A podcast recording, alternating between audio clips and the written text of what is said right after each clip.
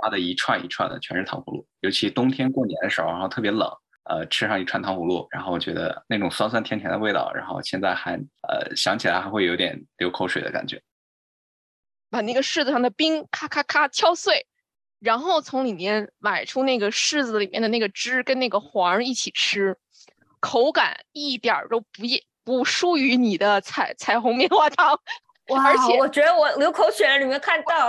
而且绝而且绝不会在你的舌头上染色，纯天然的，哇都是跟我们所曾经爱过的人、曾经关心过的人去告别、离别的一个一个过程。告别童年可以说是一种，你能把我们告别了无忧无虑，然后我们再把再用整个成年人的时间，再把这些无忧无虑找回来。但这种怀念并不是悲伤的，我觉得这种怀念它是温暖的，它是会给人力量的。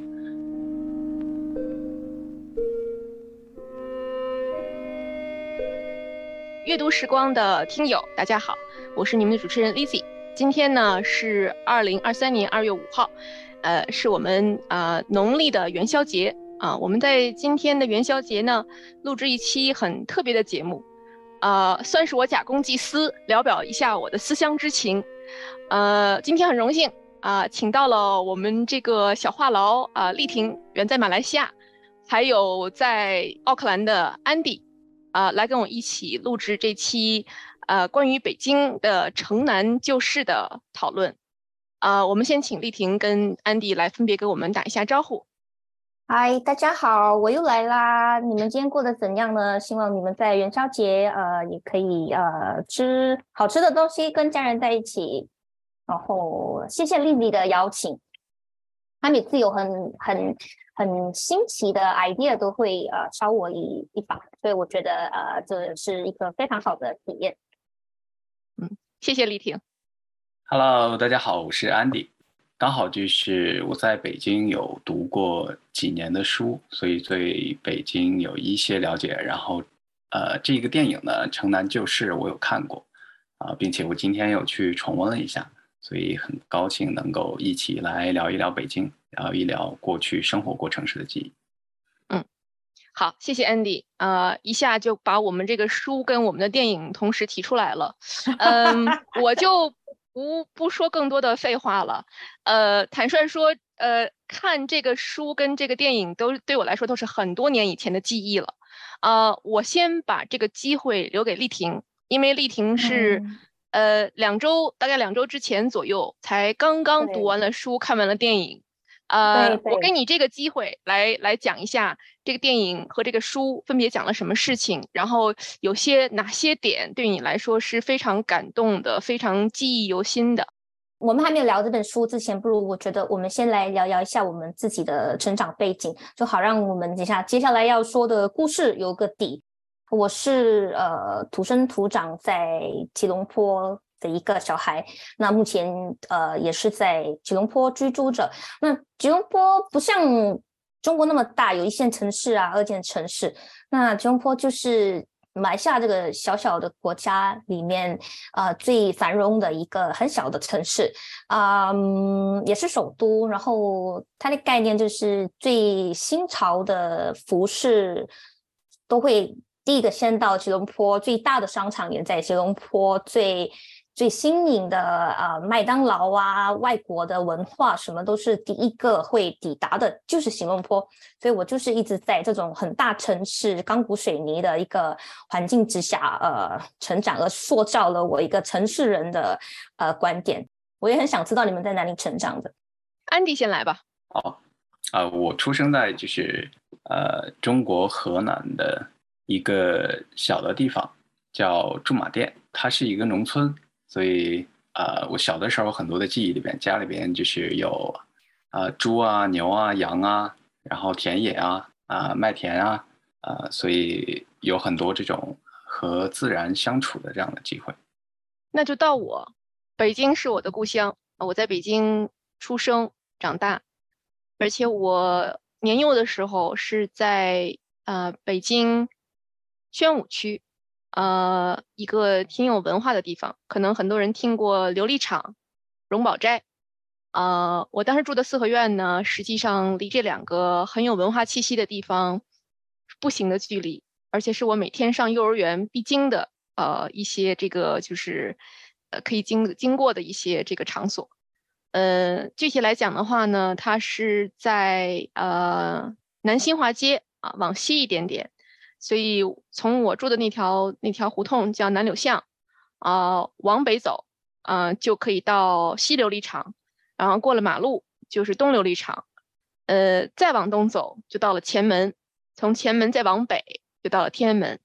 嗯，我为了这个特别查了一下，我原来以为还还蛮远的距离，后来发现不管从哪条主路或者小路走，从我家到天安门大概是三点八公里的距离。所以啊，我就在这个地方出生长大，一直大概到小学四五年级，然后搬家到了海淀区。嗯，是一个非常机缘巧合的这么一个情形，让我突然发现了我住的那个四合院儿，呃，原来最早是晋江会馆。嗯，那这个区域出现了很多的会馆，在晚清的时候，晚清和民国的时候。会馆原来最早就是像驻京办事处的一个概念，啊，晚清的时候呢，有很多那些从从外地进京赶考的举子，啊，没有地方住或者说很穷，他们就会找到自己家乡所在的这个驻京办事处会馆，到那边去借宿，因为他们不会收取像旅馆那样高额的费用，呃，所以在。那片城区除了晋江会馆以外，其实最大的一个会馆是安徽会馆。呃，因为晚清政府里面有有李鸿章，然后还有一些其他的一些高官，他们都是属于徽系的。这都是我后来做研究的时候发现的，以前并不知道哪个院子到底是什么。嗯，然后在这个晋江会馆的另外一个说明的旁边呢，就是说这个院子里面实际上现在注明了是私产，谁的私产呢？是这个。这本书《城南旧事》的作者林海音原来小时候住过的，啊，而且他的晚辈应该好像是已经拿了他们家所有的这个房契地契，啊，来跟政府说这是我们家的院子，呃，所以所有原来住在那个院子里面的那个老街坊都已经搬出去了，那院子现在是空的，呃，可能也是为了出于保护这个历史遗遗留的一些文化痕迹吧。所以那个牌子是先挂出去了，然后，嗯，其实不是一个很富丽堂皇的四合院，是一个非常小的不起眼的一个小门小户的一个四合院。嗯，可能是因为这个，然后我一七年、一八年的时候回北京的时候，特意回去看了一下。坦率说，呃，跟我儿时记忆的那个情、那个那个景象已经完全不同了。嗯，但是看那个院子还是很有感情。我也跟很多人推荐过《城南旧事》这本书，我觉得那里面有儿时的回忆，当然主要是这个作者他自己的。然后，呃，对我来说，更多的是回想一下我到底是从哪儿来的。嗯，虽然我后来的生活轨迹跟儿时的这个环境发生了很大的变化，但我还是时时在想，我说，嗯，如果没有这段经历的话，我会不会成为现在的自己？其实我。听 Lizzie 这样呃叙述她的她的她的她跟北京的故事，其实真的可以感觉到她那份非常想念故乡的那份情谊。因为那时候为什么我会跟呃 Lizzie，我觉得 Lizzie 真的是这本书非常好的代言人。然后我那时候过年嘛，然后我就我们就应该是说我们互相到了呃贺了新年，然后我就问他怎么过了啊。然后那时候我就嗯，我其实大概应该知道 Lizzy 是北京长大的，因为他我一直觉得他的啊话那个中文说的就是字正腔圆嘛，跟我完全不能比。我是我是那种滋诗思，我其实我自己知道，但我是很难很难改，因为因为毕竟我们我从小的环境就是很多语言的，所以导致。我没有一个语言是会说的很精，或者是很像地道人。就我们有自己的味道。那我跟 Lizzy 聊起呃北京的事情的时候，我就跟他呃聊了呃我去北京那时候，应该应该估计其实也不算北京啊，就是我的呃那种中国的我那时候我大概去了三个星期，就是从北京从天津开始然后去北京，然后就跟我说了，其实刚才他说的那些啊啊那个胡同啊，我。大概都有看过，因为那时候其实我去北京，我最最最感兴趣的其实就是胡同，因为我自己很喜欢看到地人的生活。那 Andy 呢？Andy 在北京住的时候，你有特意去呃那个胡同溜溜，还是怎么样子吗？有，呃，那里的比如说南锣鼓巷啊，嗯，什么呃七九八，都是一些呃比较旧的那个建筑，嗯，它里边就是会有一些装扮，会有一些那个。他会把那个呃旧的北京的那种建筑和文化给保留下来。嗯，南锣鼓巷，Lizzy 如果还记得我的故事的话，南锣鼓巷就是其实是我对北京的第一个印象。那时候朋友朋友把我们接到这个鼓巷的巷子口，因为车子开不进去嘛，然后我们就走了进去，然后我们就下榻了一间那个呃青旅，然后呢是非常非常冷，我完全是。第一次感觉到原来冬天可以这么冷，反就我一我我就这一辈子都是住在热带国家嘛，我也很其实很喜欢这么暖暖的天气，虽然有时候会有点不舒服，但是它是很很很怎么了？它总而言之就是比冷来的舒服。然后因为我这这这就是那段经历，导致我在读这个城南呃旧事的时候，其实它有了一点想象的空间。嗯，让我可以知道，哎，他讲的事情是是，因为有时候我们看书的时候，其实是很多时候是在我们的脑子里已经有塑造出一个一个影像在在脑子里面，所以我对这本书，我一看的时候，我本来还说，哎，不如我先看完呃别本，然后我再回来看这本，不过我真的。好好奇，我真的好好奇，这个 Lily 为什么对这本书这么、这么、这么大力？情有独钟，情有独钟。对对对对对，我觉得不行，我就要翻一下。我开始就找出来，在刚好微信读书里面有，我就看了。然后刚刚开始我还以为说我先看一下，过后呢，我越看就完全放欲罢不能，我就越慢慢应该两天就把它看完了。我非常非常喜欢它里面的小故事，然后对我来说，那本故事其实嗯。最吸引我的地方有几点，我觉得你们也可以分享一下。嗯，对我来说，第一，我觉得以第一印象来说，我觉得那本故事是写的很天真，就是很好的那种天真，它没有多余的呃描述啊，或者是很深的啊那种那种词汇，也没有很很很难明白的。故事情节，它就是一个非常天真、非常纯真的一个角度来把他童年的故事叙述给嗯一个朋友知道，所以我觉得那越看就越温馨，就觉得哇，好好奇，好想知道他等一下发生什么事情。其实刚才丽婷说到这个呃，整个他叙述的一些呃节奏啊，我也是第一次看到的时候，我会觉得说。怎么这些他描述的东西就好像在我眼前曾经出现过一样？虽然不用特别多的去脑补，呃，可能就像丽婷讲的似的，他第一讲的是真实的事情，然后他用的是非常质朴的语言，嗯，用你去花太多的脑子去做判断跟分析，呃，再加上他讲的这些事情都是儿童的事情，用的用的是一些儿童式的描述，会让你觉得说很生动。啊，就比如说这故事里面这个主人公小英子，她有一个呃童年时候的这个朋友。其实这几段小故事都是讲跟他不同阶段的一个朋友之间的一些交往。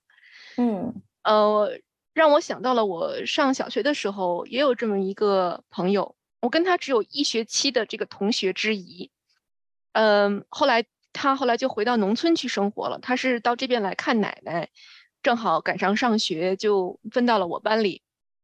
嗯，我觉得他跟我觉得他跟北京呃城里面长的孩子非常不一样。刚才安迪提到说，你你你的那个成长的环境当中是呃稻田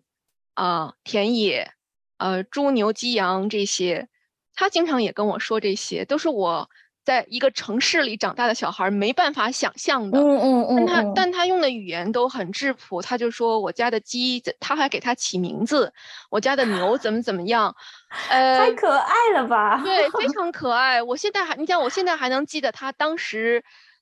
的。跟我说这些事情的这个情形，但就是很遗憾，因为他他不在北京生活，他只是过来 visit 一下，所以后来就离开这个学校了。那个时候也没有这个电话、邮邮件、微信啊，什么都没有，所以我跟这个同学就失联了。但我对，这是上小学大概第第一年级第一第一学期，呃，这个这段友谊。印象非常深刻，当然我后来在学校里面也结识了很多有意思的朋友，但这一段呢，可以说是我觉得在跟城南旧事读这个故事的时候，找到一些心灵上的契合吧。就是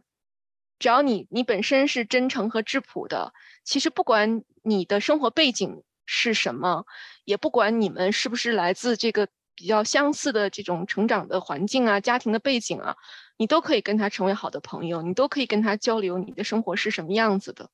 对这段我跟 Lady 非常有共鸣。等一下，Andy 可以跟我们分享一下，因为我自己也是跟差不多 Lady 一样，就是城市里，但是呢，就是虽然是城市里，但是我的小时候还是会有鸡啦、狗啦，是小猪哈，没有很差城市。那还有，嗯，就是因为它是城市里属属于一个。怎么就差不多十五分钟，那你就可以到双峰塔那种概念。它没有很近，它不是在 city center，它就是十五分钟、二十分钟以外。那是一间啊，我的应该我叫老房子，就是祖宅吧。它是由我曾祖父的年代，就是一九三多年就建的一个一个，我也不知道它是什么，就是它是一层的，然后它它是有点呃。通风的，所以其实小时候会有蛇啊。等下我可以跟你们说 很奇怪的故事，有蛇啊，会有四脚蛇啊，还有那些蝙蝠的。所以这样子的情况之下，其实我其实还蛮很还蛮想，就是呃让 Andy 多说他有关于农村，因为我就很好奇呀。其实我们完全不会，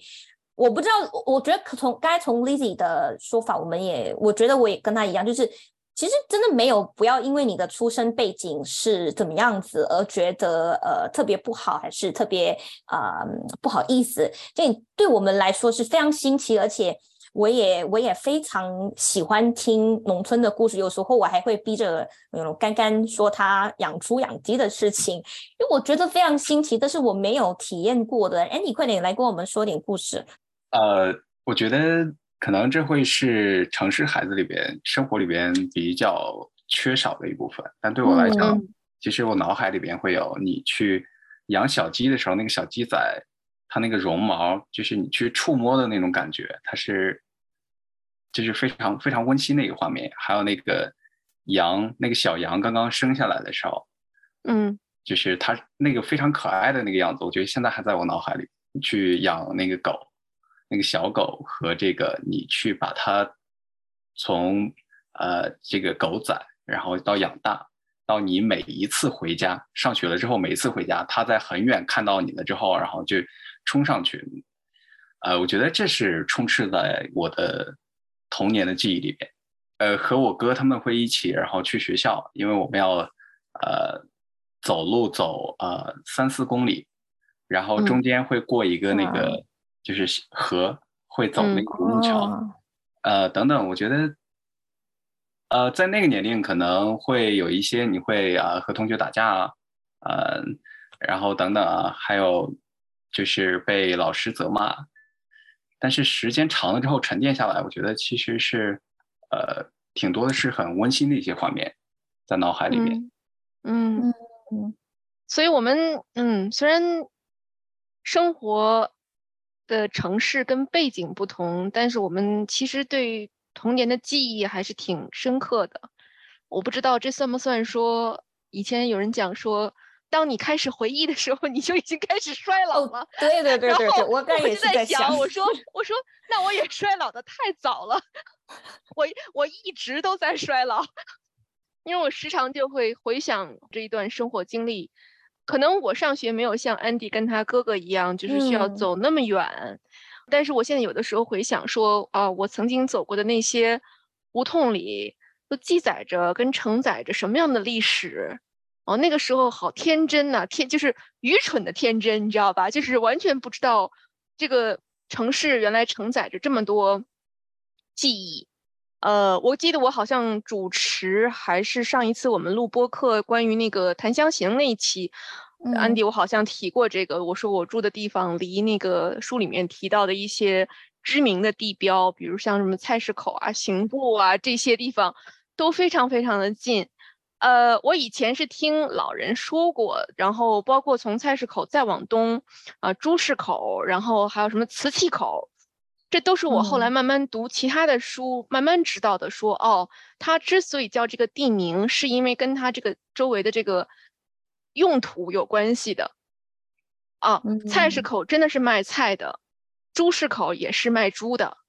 啊，然后瓷器口那边是。嗯，卖贩卖一的，些卖瓷器、珠宝、玉器的。其实那个那个猪市口原来最早是那个动物的那个猪，后来觉得不雅，就变成了那个珠宝的珠。嗯，在那个区域当中，确实后来也出现了很多的那个呃手工手工制品的这些匠人。嗯，我记得我好像跟跟丽婷在有一期提过那个呃穆斯林的葬礼。啊，对，有穆斯林葬礼里面就提到了一些，就北京朱市口口跟瓷器口的一些布局，然后包括有一些这个，因为从菜市口再往西就变成了叫牛街啊，牛街是北京的一个非常大的回民的聚居区，嗯，然后他就讲他们怎么样要去做礼拜啊，然后要去清真寺啊，就这些，呃，坦率说当时读的时候和看看这些小说的时候没有特别多的印象。但我想，这个大概就是书的力量吧。虽然你当时不记得，但是也可能过了很多年、很多年之后，这些东西就像井喷一样，哗就出来了，你就把这些事情都连在一起了。嗯，很可惜的是，现在很多原来老的建筑，呃，在菜市口啊、牛街，呃，都没有特别好的保存下来。然后还好，我听说最近北京市好像。颁布了一个新的规定，要给那个老城区呃申请这个非非物质文化遗产。嗯，那太好了。嗯，对，所以我我家的那个院子正好也被划在这个区域范围之内了。我不知道等我下次回去的时候看到的是一个什么样的景象啊！啊，我也我也很期待说丽婷再有机会的话，可以跟我一起再再重回北京。好。虽然你上一次，虽然你上一次是冬天去的，然后我们这一次可以换一个不同的季节。我我觉得我应该会喜欢秋天，因为秋天就是丰收的日子，然后就很多东西吃，然后又很又很多呃那个那种落叶吧，我觉得。但是我觉得，因为那是我没有我在这边不会看不会看到的景象，然后我又不喜欢冬天冷冷飕飕，然后没有叶子。我觉得其实。就说回这个这个很多东西是，我觉得其实我我我很喜欢这本书的第二个原因是，其实因为我发现到这个小英子也是跟我一样是有有是以味道来呃追溯他的回忆的。我还以为你我还以为你会说你们俩同时都是吃货，这种东西别人说就好，不敢自己承认吃吃货不敢承认自己是吃货的，我告诉你，这是一个。他也没有说他是，就是我们就默默的说，就希望大家心懂了哈。这种东西大家明，不用说的太明。我但是呢，我觉得一像我们这种人来说，就是一个地方一个味道，其实真的会让我们想起一个地方。然后对他来说，他就是嗯。那些呃烤羊串对我来说，因为我去过北京，北京的南锣鼓巷对我它的味道有很多烤羊肉串的味道。嗯嗯嗯嗯，所以没没有没有炒栗子的味道吗？没有没有。那时候其实没印象没有很深刻，因为可能我一下来对面就是一些烤羊肉。今天其实老实说我是不太吃羊肉，所以我很记得那个味道。那条那个巷子就是那个味道，我每次闻到那个味道，没有豆汁儿的味道。哎，其实我吃过豆汁儿，哎，那时候我去，我就其实忘名字我是忘记了，但是我去每一个地方都会把很奇怪的，不是奇怪，对不起，不是，我不是说奇怪，就是很新奇的那些小独特的地方，独特的地方，独特的小吃。对我都对对会对，我都会拿一个做一个 checklist，然后我吃过哪个吃过哪，其实我真的吃过豆汁。然后我那时候我的我的我住在北京的朋友，他们是一对夫妻，他们是应该是哈尔滨的人，所以他说他不吃豆汁这个东西的。然后嗯我一直说我要吃我要吃，然后他说你确定吗？你真的确定？我说是的，我确定。但其实老实说，味道有一点像，没有特别好，但是我真的我很尊重，就是他们就是我觉得味道真的会让我们想起呃小时候的一些事情，或者是很多很多不同的记忆。我小时候其实嗯，我把这个问题也抛给你们吧，你们小时候童年里最怀念的是什么食物？那我自己来说，其实我你让我想起童年，我一想就想到是棉花糖哎、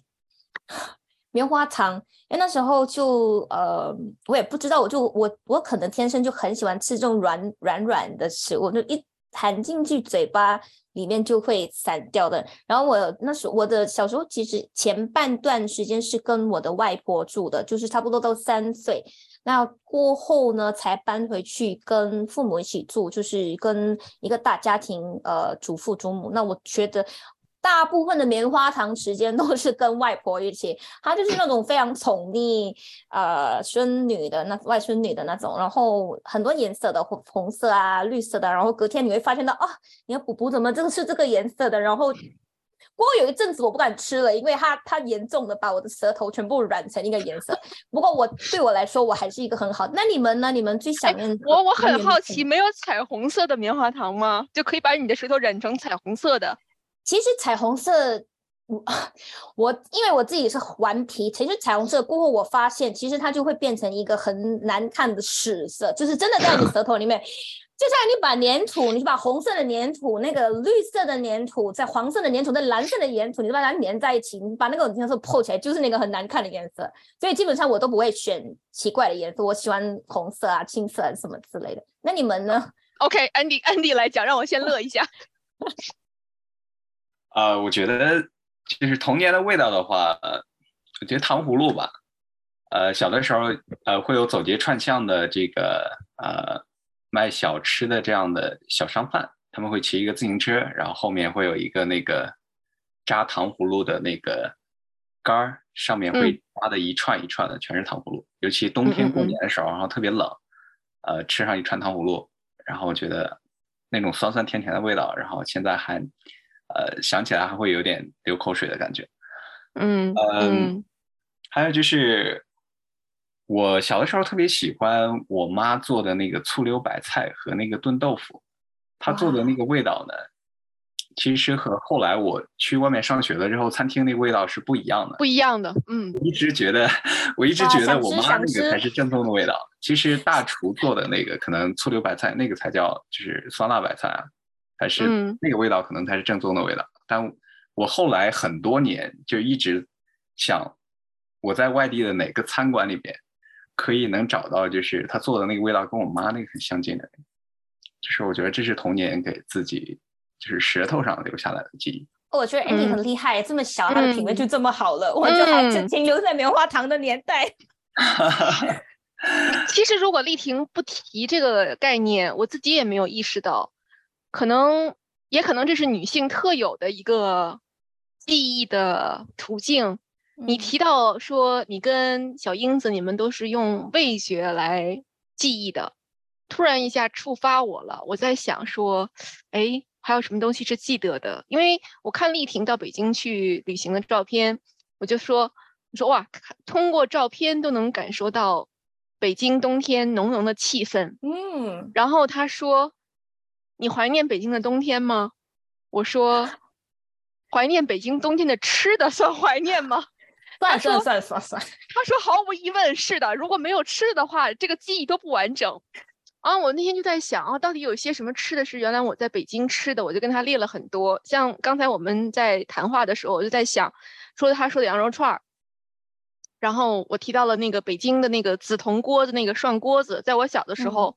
呃，餐厅没有那么讲究，它那个铜锅是刷完了以后就摆在那个餐厅外面的那个地上或窗台上的，看起来非常有气势，你知道吧？因为它是烧炭的，然后那个服务员会把那个炭锅，然后再端到那个餐厅里面去，但烧炭的那个也是有味道的嘛，所以那个是我对紫铜火锅涮羊肉的一个味道记忆。呃，还有呢，就是刚才安迪说的这个糖葫芦，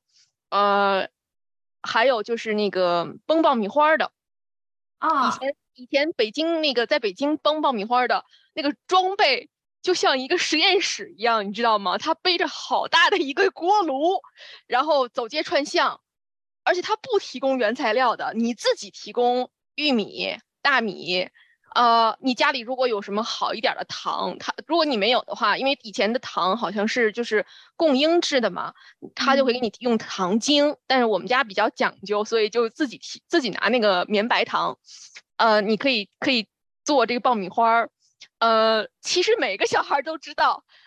那个那个爆米花那个机器炸的时候声音很大，都很害怕，比比放炮仗还要响。就赶紧捂着耳朵。对，我觉得炸爆米花这个是共同的记忆。原来在北京也有这样。就很期待说那一锅是我的爆米花，不能被别人抢了占了先，所以又炸着胆子在那儿等着那个爆米花爆，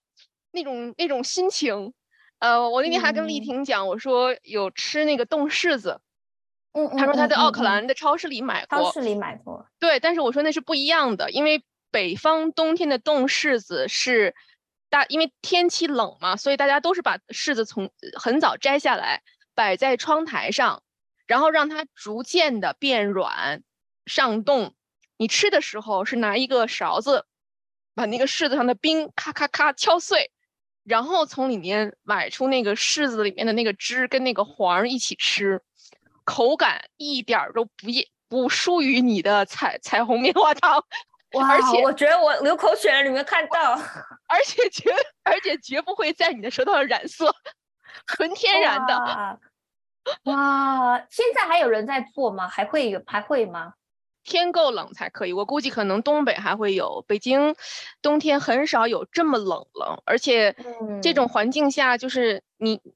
有你知道有一些那种就是比管理比较严格的物业，它是不允许你在窗台上摆一些奇奇怪怪的东西的。嗯嗯，反而是以前在院子里的时候，大家呃夏天做西红柿酱，呃然后穿茄干儿，各家各户都挂的花花绿绿的各种东西。因为北京以前的那个冬天的菜很少，呃除了冬储白菜，然后白菜熬豆腐 就是安妮想的那个菜以外，没有其他的绿叶菜，所以。当夏天这个菜比较丰收的时候，价钱比较低的时候，就集中购买一些灌西红柿酱啊，然后弄茄干儿啊，晾干了之后，风干之后，可以保证就是冬天的时候还有一些这个夏天的菜可以吃到。那我我去中国的时候，我也是看到家家户户都会，也没有算是家家户户，但是我看到很多人会把那个腊鸭跟腊肉吊出来。在晒太阳的，然后你经过你的味道，那小小巷，我就说好香好香，我知道应该是有人在在在在晒这个腊腊味了。关于喝豆汁儿的这个事儿，我还要纠正一下，豆汁儿真的不是每个季节都喝的，因为豆汁儿原来最早的原材料是绿豆做的啊，但是现在我不知道有多少店还维持着用着越最最古早的方式去酿造豆汁儿。它之所以让大家喝，是因为。北京夏天会比较潮湿闷热，喝绿豆的东西会有解暑的这个效果。原来其实我也不喝的，因为每个人都跟我讲说这是一个非常难喝的东西，就是已经在我的脑子里面形成了这个 neural pass，说豆汁儿难喝。呃，直到几年以前我回北京，然后跟我陪我妈妈一起去吃小吃。还有她喜欢吃的，她喜欢吃炸糕，我喜欢吃的一种叫奶油炸糕。我们俩都是各自先点两盘儿，然后不管吃吃多少，如果不够的话再点。然后坐在我们旁边呢是一个阿姨，嗯，那个阿姨就点了豆汁儿，还有焦圈儿，还有咸菜。嗯，我我妈就很好奇，就说哇，大姐还都维持着这么好的北京的传统啊。然后那个阿姨就说说，哎呀，其实。我家住的也很远，但是我出来办事的话，可能一个月就到这个店来吃一次，呃，家里的老传统嘛。我要是不吃的话，也觉得好像心里面缺点什么似的。我我被他讲的这个弄好奇了，所以我说，要不然我也尝一口，我就尝了一口，其实没有像大家说的那么难喝，它只不过就是因为绿豆发酵过了以后，有一种酸酸的味道。让大家觉得好像有一些味道不正常，其实那是食品正常发酵过的一个味道。哎，那就是说你小时候成长的整个阶段几十年，你都成功的抗拒了豆汁这个东西，那你太厉害了。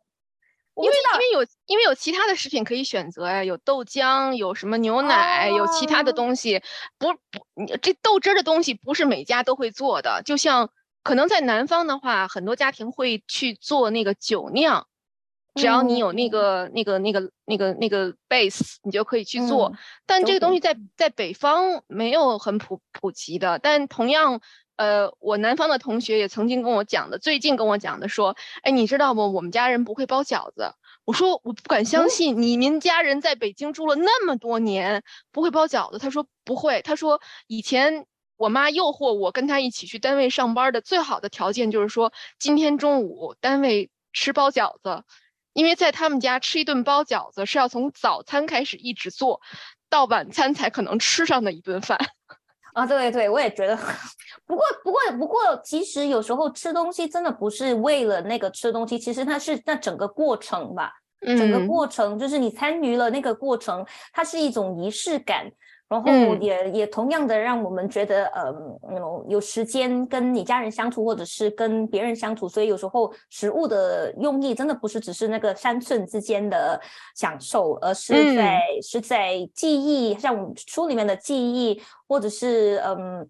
那种跟别人相处，或者是建立人与人之间的关系啊。我要说吃货的哲学了，OK，不用紧，你们跳过跳过。没关系，没关系。我看刚才我讲的过程当中，安迪也很兴奋，有什么话要跟我们分享吗？就是我刚刚听你讲，呃，在窗台上，比如说去晒这个冻柿子啊，然后花花绿绿的什么样的，比如说晒辣椒啊，肯定会有。对。呃，我突然觉得，哦，在那个时候，我小的时候，我生活在农村，然后你生活在北京，其实我们中间的差别没有那么大。对，我刚才就讲了，对。腊肉。晒辣椒，呃，晒这种冻柿子，晒晒那个，比如说冬天吃那个白菜炖豆腐，因为冬天确实没有没有呃这个反季的这个青菜，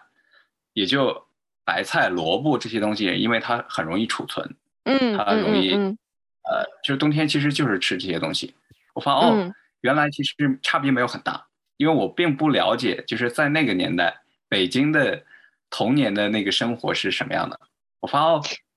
原来有很多很相似的地方。哇，我觉得这里边可能有中国人对食物保存的一些普遍的智智慧。对，呃，我记得很小的时候，我家就有冰箱。单单门的一个小冰箱啊，就是那个现在你们可以在超市里看到那种，就是单开门，然后有一个小的冰格子那种冰箱。我很小的时候家里就有这个，慢慢慢慢，然后冰箱变成双开门的，然后那个冷藏室越来越大，又变成冷藏室变在下面。可即便是这样，我还记得小的时候家里面会有这些保存新鲜的夏季的这个蔬菜的过程，所以我想这可能也是他们从他们的。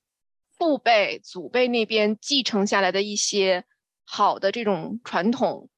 因为虽然是后来有一些反季的蔬菜，然后也有更好的保存食物的方式，但是这个传统就像刚才丽婷讲的似的，大家一起做那个西红柿酱，一起穿那个什么辣椒那个线穿进去，这是一个共同生活的经历。你真的说到最后能吃多少吗？我觉得就是。你吃的的是一点点吧，可能做二十瓶那个西红柿酱，你可能吃一瓶，然后晾五十晾二十个茄子的干儿，你可能也就吃那一个茄子的干儿。对对对对对对。对呀，所以我不知道安安迪是不是，可能你可能到后来你来北京读书，然后再出国，也没有再有过这种和家里面人人一起共同制作这个反季蔬菜的一个经历了。嗯，很少了。就，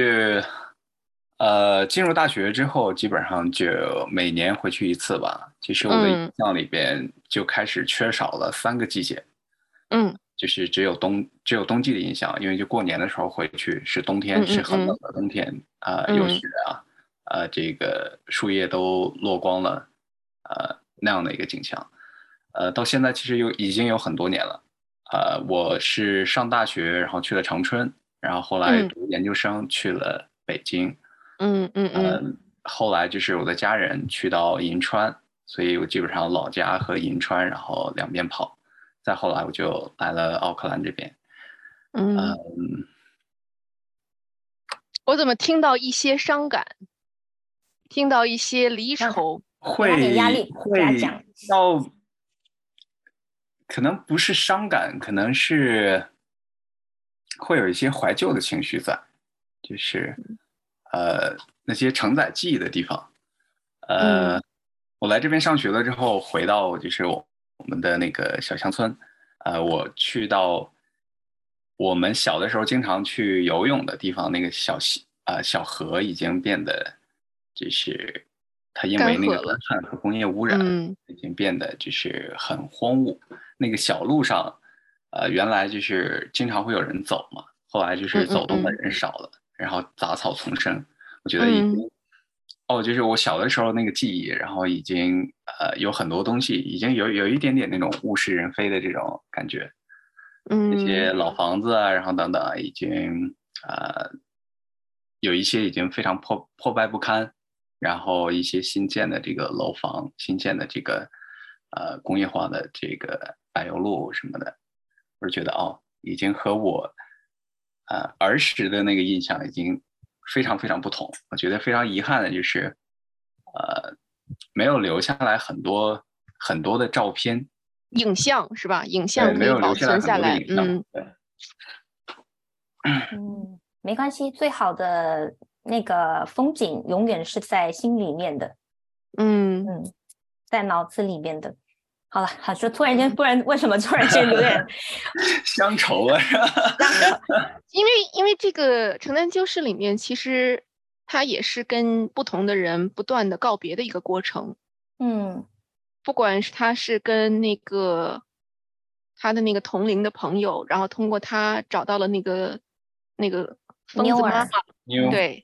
对，然后还有后来他那个小偷朋友，小偷的大哥哥，对，大小偷的哥哥，然后还有他的弟弟的这些，包括后来他家的保姆，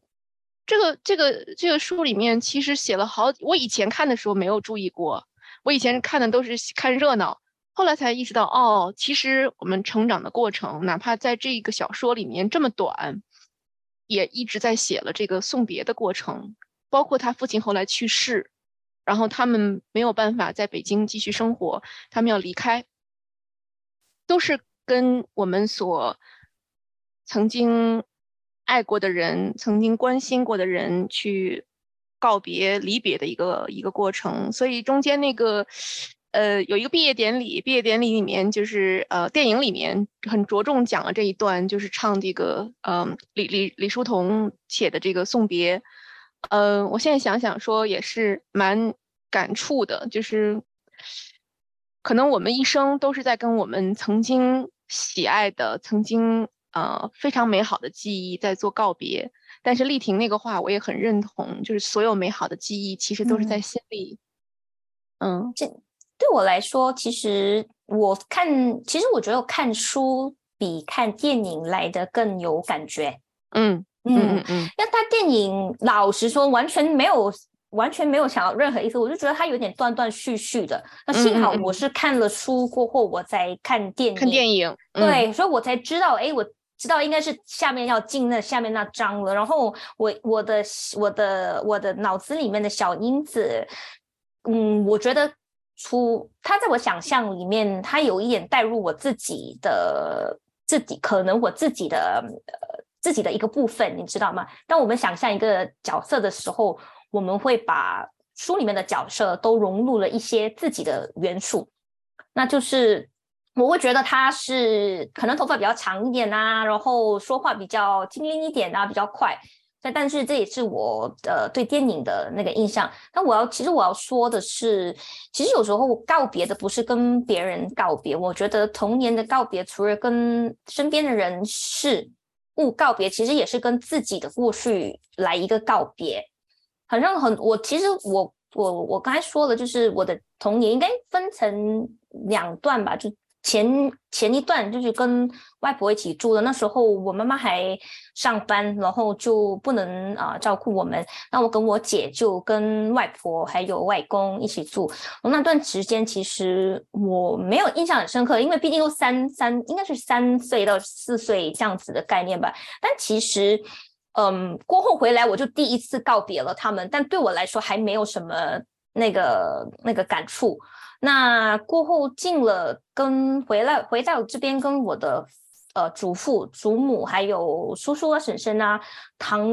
哥堂姐堂弟一堆人差不多十几二十个一起住那种大家庭的感觉，直到搬离了那个大家庭，我才真正的感觉到是我的童年已经是就是这样子，就是在那边起了个点。那对你们来说，什么时候是呃就是那个？告别的点，对小英子是她的父亲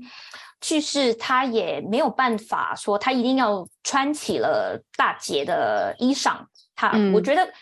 与其是衣裳，它也是一个盔甲，他必须面对社会上不同的事情。那对你们来说，是什么时候是有这个分裂点的呢？安迪先来。呃，对我来讲，分界点可能是高中吧。我记得小的时候，我是一个非常呃。性格偏内向，就特别想家的一个人，所以去初中的时候就需要去到镇里边要住校，呃，就是周一到周五要在学校，只有周末才能回家。我还能记得，就是第一周的时候，真的是自己会想家想到掉眼泪那种，就是呃十一二岁吧，那个时候就是因为啊第一周要军训，然后我还能记得那时候真的想家，就是到周三的时候就觉得哦。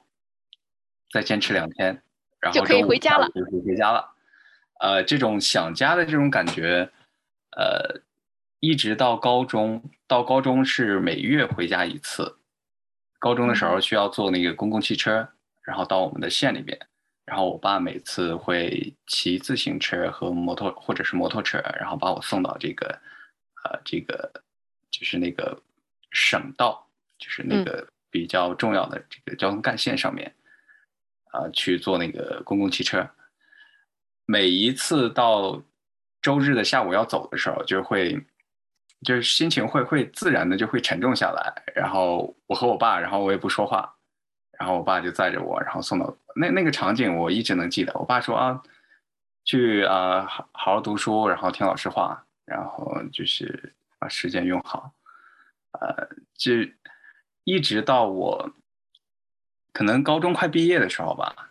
可能高二、高三那个时候，家里边也发生了一些事情，一些不好的事情。呃，就那个时候，高中那几年开始懂事了，呃，能理解到父母的那种心酸，然后还有一些人情冷暖的东西。然后那个时候，我觉得自己就是有一个临界点，就是自己开始去体谅父母的苦，呃，开始在心里边就暗下决心自己。要快一点长大，呃，能够成为他们的呃去保护伞，能够和他们一起去支撑这个家庭。我觉得那个时候是呃一个分界点吧。等我进入大学的时候，那个时候就是想家的感觉就没有没有那么强了。就是等我进入到大学去长春上学的时候，呃，那个时候就。自己会在每个假期的暑暑假的时候，你就会想着啊，我要干什么？呃，不管是我要做兼职，或者是呃有一些什么，我要去哪个城市，然后怎么怎么样？那时候可能就是更多的你会把目光往外面放，啊，就是是充满了好奇心的那种状态。过去不是，过去是一种呃，总是觉得。家的这个这个线，自己是那个风筝，然后收的很紧，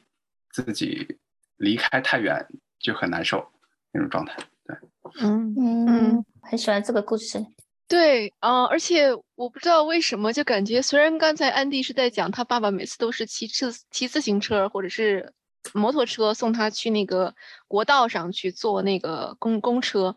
我突然脑子里面想到那个朱自清的《背影》的这个《背影》这篇文章。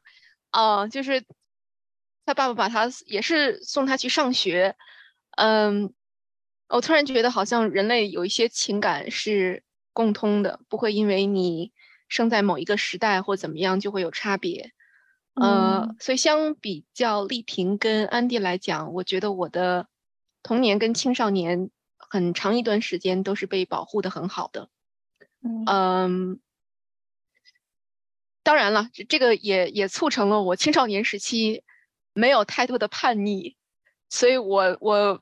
我的叛逆会三不五时的就出来。我的同学跟我讲说，人都是要叛逆的，如果你那段时间没有叛逆过。那叛逆肯肯不管是什么时候肯定要出来的，嗯，有智慧的同学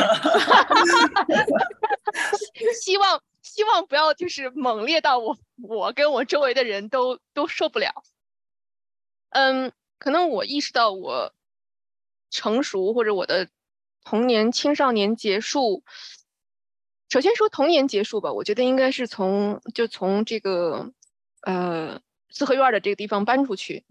啊，因为我当时转学的时候，我去的那个学校，它的数学要比我原来所在的那个学校快一个学期。啊，然后当时跟我讲的是，你的选择是要么就留一年，啊，就是你退到四年级重新开始读，要么你就用三个星期的时间把课把一学期的课给补上，然后参加考试，你过了，你就可以跟着五年级一起上。啊，所以家里给我的。你说是期待还是还是期许还是怎么样？就觉得对我还是很有信心的。给我找了一个中学的老师，用三个星期，我记得那个非常清楚。那个寒假，每一天我妈妈早晨起来带我去那个老师的地方补课，中午回来吃饭休息，下午再去，整整三个星期。我其实也当也不记得到底 学了一些什么，但就觉得觉得说。心里面有有这么一个声音，就是说你必须要来上这个课，你必须要把这个知识掌握了，你必须要通过考试。可能那个时候是一个，第一个是说我的生活环境发生了很大的变化，再有一个就是别人对你是有期待的，这个期待是合理的，你要努力的去把它完成。既然这么多人对你有信心，事实证明最后我通过了考试，然后我跟着五年级一起上下去了。但到了新的学校，然后也有很多适应上的问题，嗯，但还好，我周围的环境对我来说都是很保护、很很支持的。这种状态大概一直维持到了高中阶段，高高一，嗯，我姥姥这个丽婷说外婆啊，然后我是跟她一起长大的，嗯。我高一的那个暑假，我跟着父母一块儿上大连去旅行。嗯，我记得很清楚，我们去的时候是坐轮轮船，然后回来的时候坐火车。嗯，火车会快一些。嗯，我在火车上的时候，突然就觉得我身上疼到我一个受不了，我没有办法解释为什么，但是我没有让任何人知道，我只是觉得我的身体非常的疼。等我们到北京的时候，嗯。我家的亲戚就告诉我父母，因为当时我们是回自己回了自己家，说啊，姥姥突突发心梗，然后住院了。嗯，从他发病到他最后去世，大概应该也就六七个月的时间吧，中间他还前后住过几次院。嗯。那半年的时间可能是让我成长最快的时间。嗯，我突然意识到了，说，因为我父母都在全职工作，有的时候他们没有办法去医院看我姥姥，其他的亲戚也没有时间，所以我跟学校还经常请假。我我带他去看过看过牙医，然后带他去做很多检查，或者说其他人没有时间了，然后我会下了课之后到医院，然后帮他买了晚餐。然后跟他一起吃了饭，我才回家。嗯，但是有时候命运就有这种捉弄人。我们做了这么多的努力，但最后是一个小小的检查的手术，他没有下来，他在手术里面去世了。嗯，那个夜晚来说，对我来说是改变我整个人生的一个夜晚。啊，虽然我不知道，虽然我不知道前面的路要怎么走，但是我知道。我的人生跟以以后跟以前是完全不一样了。我大概花了有三四年的时间，活在一种很行尸走肉的状态里。嗯，我想我那个时候可能丢失了我自己，我也没有其他的途径去和任何人交流，说我下下面一步要怎么走。所以大家考试我也考试，大家读书我也读书。嗯，我能在一个激烈竞争的高中，然后还能上一个相对比较好的大学，可以说是一个奇迹。我后来一直在想，可能姥姥冥冥冥当中也在。保护着我，护护佑着我，嗯，虽然我跟他见不见，现在暂时见不到，我将来有朝一将相信将来有朝一日我会跟他再见的，一定一定一定一定。其实我从 Andy 跟 Lizzy 的故事，我觉得也也也也也是也大部分也是我的故事，就是我刚才没有说完，就是我六岁的时候，那就离开了家里，家生活突然就安静了下来，因为就只剩下我爸、我妈、我姐。还有我嘛，然后那时候就突然觉得，好像你，我觉得也跟你们相似的地方，就是我们突然有了一份意识，就是那种无忧无虑的感觉突然间不见了。然后我们告别的童年也纯属也告别了，同时也是告别了，就是那种完全不不不用在意别人眼光的那种自由吧。然后也可能有时候也是告别了，你知道，做什么都不怕，就就很什么都都不怕的那种勇敢的心。然后还有就是那种，哎，你什么都可以做，然后呃，你什么都可以做的那种自信心吧。我觉得这些童年也是随着我们的童年，呃。而失也也去失去，我不我不觉得是失去。我们可能因为肩膀上你顾虑了你父母，你多体谅了你父母的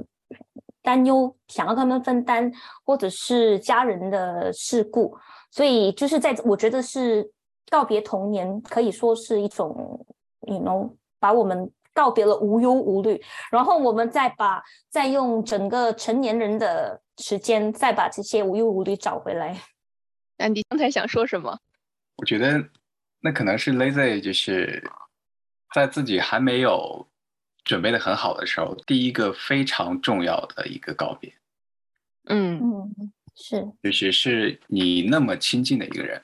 呃，就是你和他的依恋感这么强的一个人，然后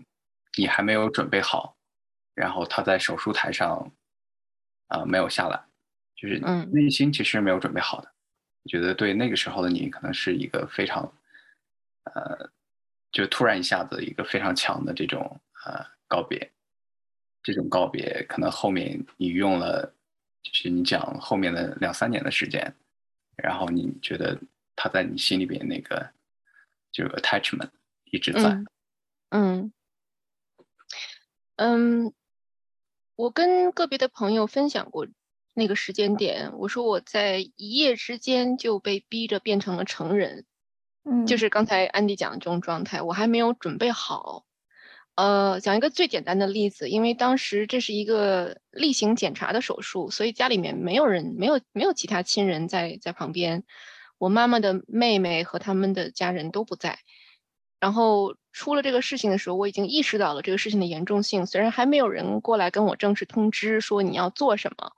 或你你要怎么做？呃，我在没有跟他们商量的情况之下，从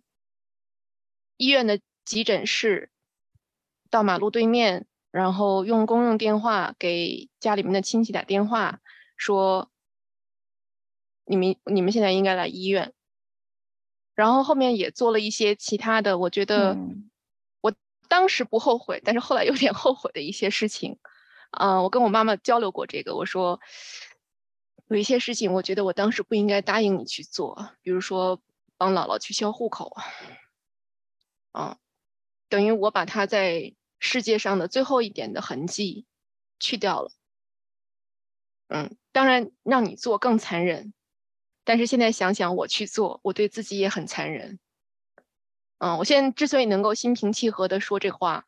是因为我跟我妈妈做了很多这种这方面的交流，嗯，她也是第一次做母亲，第一次碰到妈妈突然去世，所以她也有很多无可奈何，她也有很多不知所措。所以后面这几年我们在情感上和交流上有很多的这种激烈的碰撞，但都不是坏事，啊，都会让我们有更多的成长跟更多的这种自省。嗯嗯，只要啊，现在这个，嗯，你说你说，只要你还你一日还记得他，我觉得你姥姥都没有在这个世界上消失。哎，我已经不记得很多其他的事情了，但是我会永远记得我最后一次去医院见他，他当时吃完了晚饭，然后把我送到电梯口，然后因为是冬天，又是冬天，所以我当时手里拿着这个手套，用手套跟他挥了挥手再见，他也跟我挥了挥手再见，电梯关上，这一幕在我在我心里面永远都抹不去，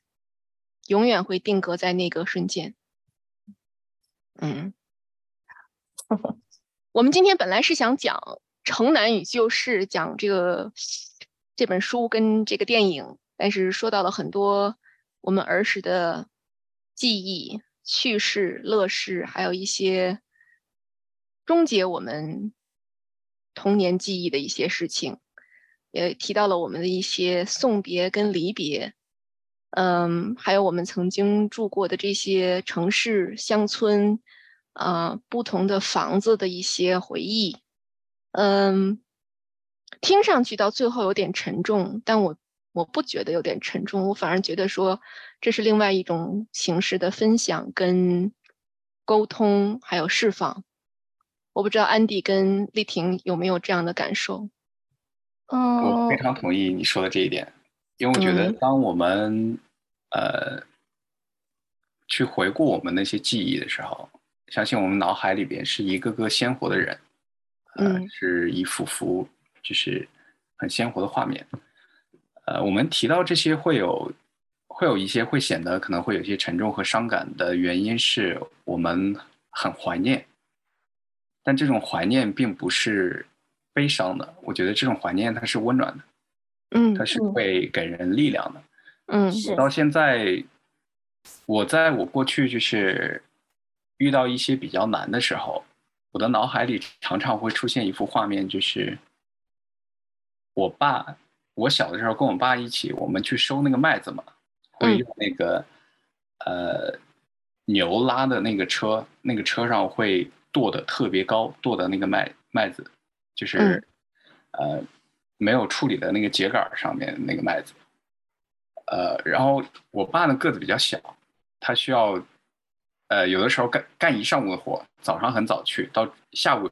呃可能两点多了还在路上往回拉要拉回去，那时候整个的人牛呃整个的已经完全是已经精疲劳了，精疲力竭了。就我能、嗯。我能看到那个画面，就是我爸的脸上那个汗珠非常大的汗珠，然后往下流汗，然后脸色是苍白的，然后咬着牙，然后再顶着，然后把把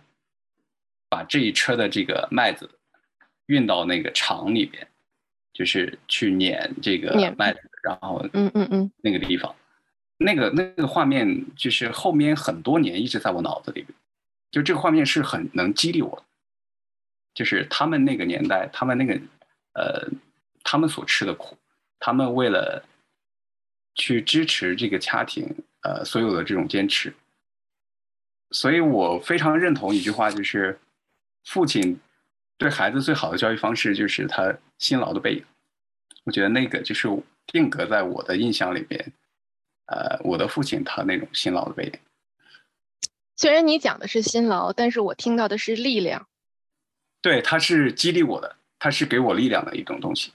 嗯，嗯丽婷呢？嗯，我觉得其实感谢 Lily，我一直以来觉得她是一个非常呃愿乐于分享自己故事的人，所以呢，她跟我们分享了最私密的跟她姥姥之间的呃情感，我觉得我自己也让我想到，嗯，其实我外婆是非常疼我的，嗯，嗯。不好意思，因为我我非常怀念我的外婆的，嗯，然后先，OK，没有事，这个是一个一一只是一段时间，然后我所以我我很感谢他，嗯，那么愿意分享，然后 Annie 呢，其实我也很感谢他分享这些比较感性的故事，因为可以看到我可以让我们看认识到 Andy 的另外一面。嗯，因为他，我觉得是觉得他，我也不知道了，我没有太熟，但是我觉得这是非常，我觉得如果可以，呃，对听众朋友有什么，呃，怎么样的成长，或者是呃，呃，就是 key takeaway 可以带走的一些事情的话，我是觉得有时候。嗯，如果我们可以坐下来好好的聊一下我们的过去，其实也是一种非常疗愈的事情。我觉得对大家都非常疗愈。可能今晚上也你有没有会想了一下，然后再去睡觉？嗯嗯，说到我们曾经生活过的地方，说到我们的童年以及我们童年经历的事情，还有那些让我们记忆深刻的画面，嗯，我就多说一点点啊，嗯。这种回顾，这种人类情感当中的反刍，永远不会停止的。我们现现在可能离开我们曾经住的地方十年、二十年，呃，哪怕是有一个人，他一直生活在一个城市，呃，或者说一个比较相近的一个一个区域。但是如果他曾年曾经成长起来的房子还在那里，然后周遭的环境虽然有一些变化了，然后，嗯，他岁数也已经很大了。咱们现在就说五十五十几岁、六十岁，他仍然会去再回到原来那个地方去寻找他儿时的记忆的。我一点都不夸张，因为，嗯，我是这种儿时记忆寻求的一个目击者。坦率说，当时我走这段路程的时候，我其实很很奇怪，我说为什么会到这儿来？虽然说景色很好看啊，然后都是看那个这个，嗯，在 Brisbane，然后有几个这种沿海边的 point，什么 Wellington Point、Victoria Point，这些都是海港的景色。呃，某某一些还跟奥克兰的那个海港景色很像，有很多帆船。但我始终没明白，说，哦，这是这是一个什么活动？今天跟安迪还有丽婷聊过之后，我在想说，嗯，其实其实每一个人，不管他长到几岁，只要他原来生活的环境能给他带来一些很好的回忆，能够给他一些继续走下去的力量，他都愿意去亲身再回到那个环境当中，啊，去寻找他曾经走过的一些。走过的路，曾经体会过的那些美好，啊，可能意义就在这里，啊，当然我没有，我没有去问过这个人。我觉得人心里面都会有一些小东西是不愿意拿出来这么分享的。可能像我这次，呃，在播客里面讲跟我姥姥的这个经历，嗯，也是我鼓了很大的勇气才做到的啊，因为。我希望，嗯，虽然暂时见不到他，而且我已经很长时间没有梦到他了。我只我想让他知道，说他在我心里面永远扮演了一个非常重要的角色，永远带给我的是善良和美好，还有我继续走下去的力量。嗯，太好了。嗯，所以虽然我们提到了一些伤感的故事，最后还是回到了很温馨的一些情绪里面。嗯，而且我们会一直记得那些给我们带来美好回忆的美食。太好了，太好了！我觉得这个转折点。好，今天非常感谢丽婷跟安迪啊，在元宵佳节的当晚，然后跟我们一起，我们没好像也没有说太多《城南旧事》这本书，因为书你可以去看，电影你也可以在 YouTube 上看。呃，但是今天这一期是珍藏版，啊，一个是我们播客有一些小突破，啊，大家都分享一些自己的童年往事，还有就是，嗯，在这些往事里面去寻找自己的回忆和曾经走过的路，可以让我们有更多的勇气，有更多的力量继续走下去。